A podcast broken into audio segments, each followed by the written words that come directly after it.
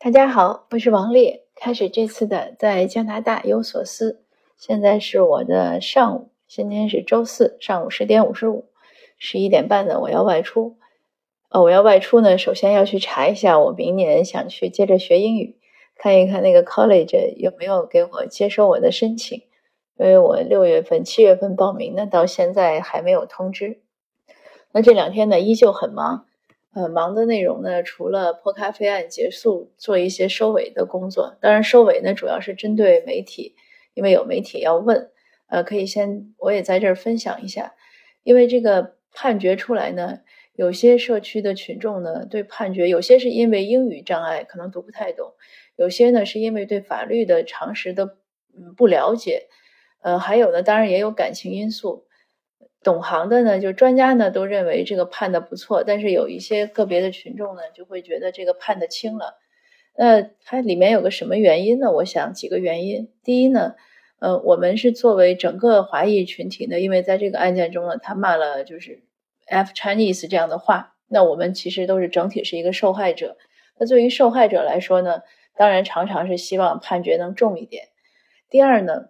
我们可能对加拿大的这个法律体系呢不太明白，因为加拿大这个司法系统，它判案呢，它不是以惩罚为为目的，它是以教育为目的，所以加拿大是没有死刑的，因为它的那个原理呢是认为没有任何人能去剥夺其他人的生命，那就算是杀人犯，那法官也认为不应该有其他人去剥夺这个杀人犯，所以加拿大这个杀人犯呢。呃，我印象中监禁可能也就是二十年，而且呢，昨天我听到法律专家讲呢，说一般的案件判罚呢，到了他刑期三分之二的时候呢，呃，他都可以有一个机会是申请假释还是怎么样，就这样呢，就出现一种状况，像我前两天看到新闻，温哥华警察局呢警告群众说，有一个应该是一个性侵的，而且是比较恶劣的。有没有性侵？有没有杀人？还是怎么样？就比较恶劣的一个性侵罪犯被假释出来了。那他警告民众呢要小心。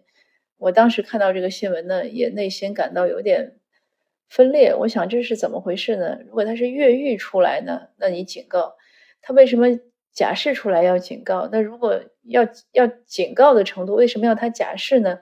那昨天呢，我也问了法律专家杨成教授。那杨教授呢，就讲他这个呢，是因为他这个司法体系，因为他是不同的部门决定这件事情。从警察来说呢，可能他们肯定是不希望这个罪犯又被放出来，但是他整个有一个假释委员会，他是另外一种思考虑吧。而且加拿大呢，关一个罪犯呢是很贵的。杨教授昨天说，一般的男犯呢，一年是会要花政府十几万一个人，女犯呢要花二十几万，他们全都是单间。而且他们没有我们原来在，比如说中国，我们会认为要劳动改造，他们没有劳动，他们就是住在里面。那当然，我也问杨教授，我说有没有可能有的人他不想假释，因为他出来可能生活还没有着落。杨教授说呢，一般的罪犯呢还都想假释，因为他们都渴望自由。那可见呢，自由呢还是呃权重更大一些。就虽然他。有有衣食衣食无忧，他也希望自由，所以这些话题吧，这些事情，当然我们也知道的是皮毛，但是深深的细致的聊起来也很也是有些意思，有些就这个意思是什么？就是值得我们去深想一下，有人性，有有制度，有什么？它也是个很有有趣的讨论的范围。那所以呢，就是就这些，有些社区群众不了解，那就认为判轻了。但是有些了解加拿大法律的呢，他说，如果这个案件呢不是考虑到 hate motivation，就是考虑到这个仇恨动机，这个仇恨动机说这个词呢，有些人又觉得重了。那其实呢，他什么叫仇恨动机？就是他骂了 “fu Chinese，这就是仇恨动机。所以他们对种族主义呢，认为是一种仇恨动机。那有的法律人士呢，就是说，如果没有这种仇恨动机呢，他这个泼咖啡本身呢，这个事情违法，但是。不一定是犯罪，就是不是那么重。那他现在判到这个呢，也是已经是量刑加重了。那因为我们对加拿大的这个判例，就是我自己对加拿大的这个判决呢，了解的很少，没有去做很多的工作去一一个一个案件看判决。但就我看到的呢，针对华裔，就是针对辱骂华裔而被考虑仇恨因子的呢，这个应该是第一起。所以我们呢是很满意，觉得这个工作呢取得了一个很大的进步。那这两天呢，媒体也很关注，除了中文的媒体，呃，像这边有一些就是以广东话群体为主的收呃播音呀、电视媒体，呃，很关注。然后普通话群体为主的，当然也在讨论。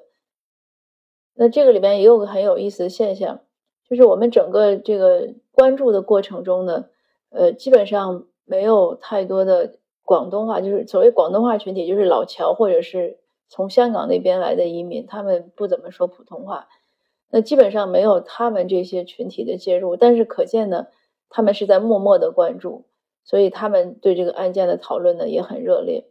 那除了中文群体呢，英文群英文的媒体也很关注。昨天呢，我们开了新闻发布会，呃，CBC 来了。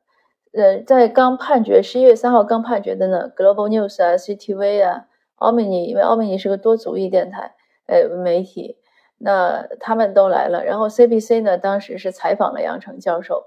那昨天我们开新闻发布会呢，就是要说一下我们对这个呃判决的态度，因为因为社区有这样的声音嘛，那我们作为关注组呢，要表达一下自己的一个态度。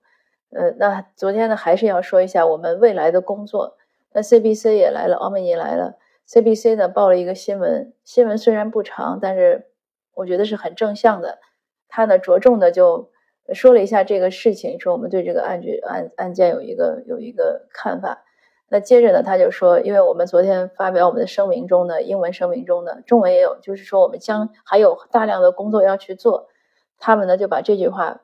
作为一个重点放进去，因为他不到一分钟的新闻，他放几句话也就是这样了。但他这句话呢，我觉得是个很大的亮点。这个呢，也基本上是第一次，我们就近些年来第一次，呃，华裔啊，或者说亚裔呢，一个像一个宣战书一样，就说，哎，我们这个反歧视的路要一直走下去。之前呢，就我来十年呢，我是没有看到。呃，之前应该也有很多年呢，我们华裔或者说亚裔呢也比较沉默了。那这一次呢，确实是一个新的开始，很好。那我们接下来呢，像我我也说过几次了，而且有一个有声 PPT 在介绍，我们要做一个大型的 fundraising dinner，就是一个筹款晚宴。那这个筹款晚宴呢，主要是要给我们一二三反歧视展览筹款。那经过这两天的不断的推广，现在我们订桌已经。定出了近三十桌，也收到很多宝贵的建议。这些建议综合之后呢，我们现在决定这个展览呢，要把它做得更扩大化。除了要宣传华裔本身在加拿大的平权，尤其这几年 pandemic 以来，疫情以来我们的平权有成功的，比如像破咖啡案，但也有很多不成功的，我们都要把它展示出来，让大家认识到我们社会中还还有这样的现象，我们需要重视和努力。否则，我们自己社区中有很多人都觉得高枕无忧，呃，每天还觉得自己在温柔乡里啊，什么都好，那这是不对的，呃，也是很危险的，因为我们已经面临这样的很多系统歧视啊，很多这样的一些，或者有一些，呃，将要到来的不太好的现象呢。如果我们还不能重视或者警惕，那就是人无远虑，必有近忧了。那一方面要展出华裔的平权，另外我们要展出其他族裔的，像原住民呀、穆斯林呀、印度裔呀、非裔呀，啊，包括菲律宾，也就任何不同社区的，我们都希望能有机会展出，因为这样只有这样的，大家才能互相学习，能加强理解和更好的融合。他这个理解呢是相互的，我们华社呢可能对其他族裔呢没有那么多接触和理解。反过来，其他族裔呢，对我们肯定也是一样，而且他们就是整个社会之间呢，还有很多群体之间的区隔，所以希望呢，大家能更多的打破这些区隔，更多的互相理解，因为很多时候他理解了，呃，成了好朋友，他不就没有歧视了吗？这很很简单，所以我们就是要通过软的、硬的，呃，一起来，目的呢，就是希望加拿大呢更和谐。当然，这个本来不是我今天 想讲的、分享的主要的主题。我本来就是先想向大家汇报一下我这一周在干什么。这周我主要就是在做这些事情。昨天呢，开完了新闻发布会，上午，呃，下午又去谈一些事情。从四点多回家，五点我就开始整这些新闻，又要做很多推广，因为你新闻报了，你要让大家知道，所以还有很多整理和推广，就忙得像一个松鼠。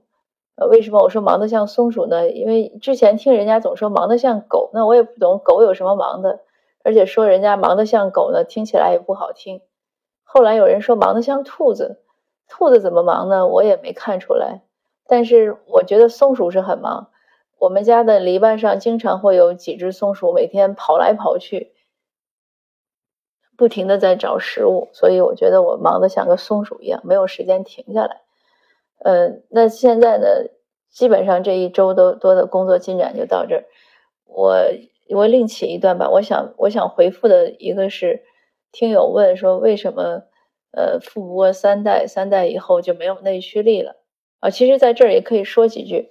这个也不是说富不过三代，比如说像江南的钱家，像钱学森呀什么，他们都是那个钱家。他们应该是从，呃，唐末以后到现在吧，到到四四九年吧，就到他们那个那一直他们都是在很繁盛，而且还有很多大户。呃，我我因为没有做很很这个没有你去搜网上搜，所以就暂时不乱讲了。但是我知道还有很多大户，应该都是呃几十代的几百年的繁荣富昌盛的这样的家族发展，所以不是说富不过三代。但一般人呢，确实是富不过三代。为什么呢？我想也还是那句话，就是没有胸无大志了，满足于物质生活了，那他必然呢就开始堕落。呃，像我们现在很多有钱人也是这样，像我们大温地区很多有钱人，华人呀。但是你说他每天干嘛呢？就是女女生呢，就是女士呢，就是买买包呀，比比奢侈品呀，可能晒晒娃呀，或者怎么样，呃，去哪儿玩呀？他有永远有时间有钱。那男士们呢，就是打猎呀、喝酒呀、什么高尔夫呀这些事儿，永远有时间和有钱。但是你让他做点社会公益，或者像这样支持一下我们这种反歧视的这个活动呢？呃，他们就又没时间又没钱了。昨天我还比较直接的批评了其中的一个，因为我跟他也比较熟。呃，我说你参加一下吧。他说我现在对这些呃赞助啊不感兴趣。那我就直接回他，我说我认为以你的认知呢，应该能看出来这个不是一个一般的赞助，这是一个参与社会活动，而且是个很有意义的社区活动。那我们呢是需要你们的支持，不是你感不感兴趣。除非你说你对这个社区的发展不感兴趣，呃，爱怎么怎么样，你无所谓了，那我就不麻烦你了。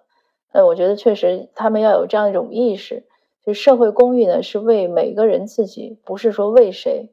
呃，他来支持一下，对我自己并没有任何好处。相反的，我为了做这个活动，我要搭更多的时间。但是他们要有一个意识，这个是为了自己。很多人就说，哎，为了子孙后代。那他这样的一个大前提下，他如果还没有钱，呃，就不想花钱，不想花时间。那这样的人呢，就一定是富不过三代，因为他从他这一代已经没有了这样的公益心，没有了奋斗，没有真正的进步的内驱力了。那只是满足于做生意赚钱生活。那这样的日子呢，呃，幸福的时光呢，确实不会几代几代的延续。大家就可以想嘛，因为我就想他已经很有钱了，那他的孩子就不用为了钱去奋斗。而他也没有给孩子一个言传身教的很好榜样，那孩子将来为什么去奋斗呢？所以，如果孩子只是为了赚更多的钱，这个真的是很容易满足和厌倦。这也是对呃听友的这个说富不过三代的这一个一个解释吧。也是前两天跟一个朋友聊天，他就说他现在很想倡导一个理念，他说如果我们华社的这些有钱人真正能学的像，就是去做一个真正的有钱人，可能社区呢面貌会。进步会更大，因为像其他，尤其像西人社区，我听过太多的故事了。他们的那些高收入的阶层呢，呃，人群呢，他们他们所不能叫比的吧，或者是他们所热衷的呢，其实是给各个慈善机构捐款呀，去在那个慈善机构去任职呀，去改变那些，就是去做一些切实的活动，去做一些贡献，这是他们所比的。那有一个朋友跟我讲说，他有个新人邻居，也是两两夫妻俩都是高薪，每年他们就很认真的要做一个圣诞的他们自己的 fundraising dinner，请来他们认为收入可以匹配的一些朋友，大概几十人，那一晚上可能就能捐个十几万、二十几万加币，给他们一直支持的一个呃公益团体。这就是那些有钱人人家的一个休闲的方式和一个倡导的方式，和我们只知道打猎呀、喝酒呀，这个确实是有差异的。所以也看到，就是我们社区这个进步的空间还是很大。当然不是说。嗯，有有的人又会说，那其他社区的更差。所以我还是那句话，我们不要竞次，不要和别人比不好。我们要看到进步的方向，这样才有动力。因为我们也要知道，我们自己个体的进步，呃，不仅影响到社区，还影响还要影响到自己孩子的未来。如果我们希望孩子是一个有内驱力的，能不断成长和进步，能为社会做贡献的人。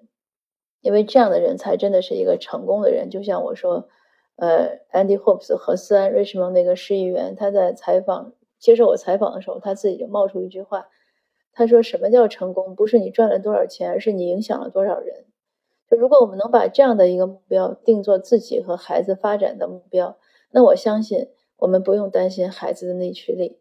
那好的，今天的分享呢就到这儿，谢谢您的收听，我们下次见。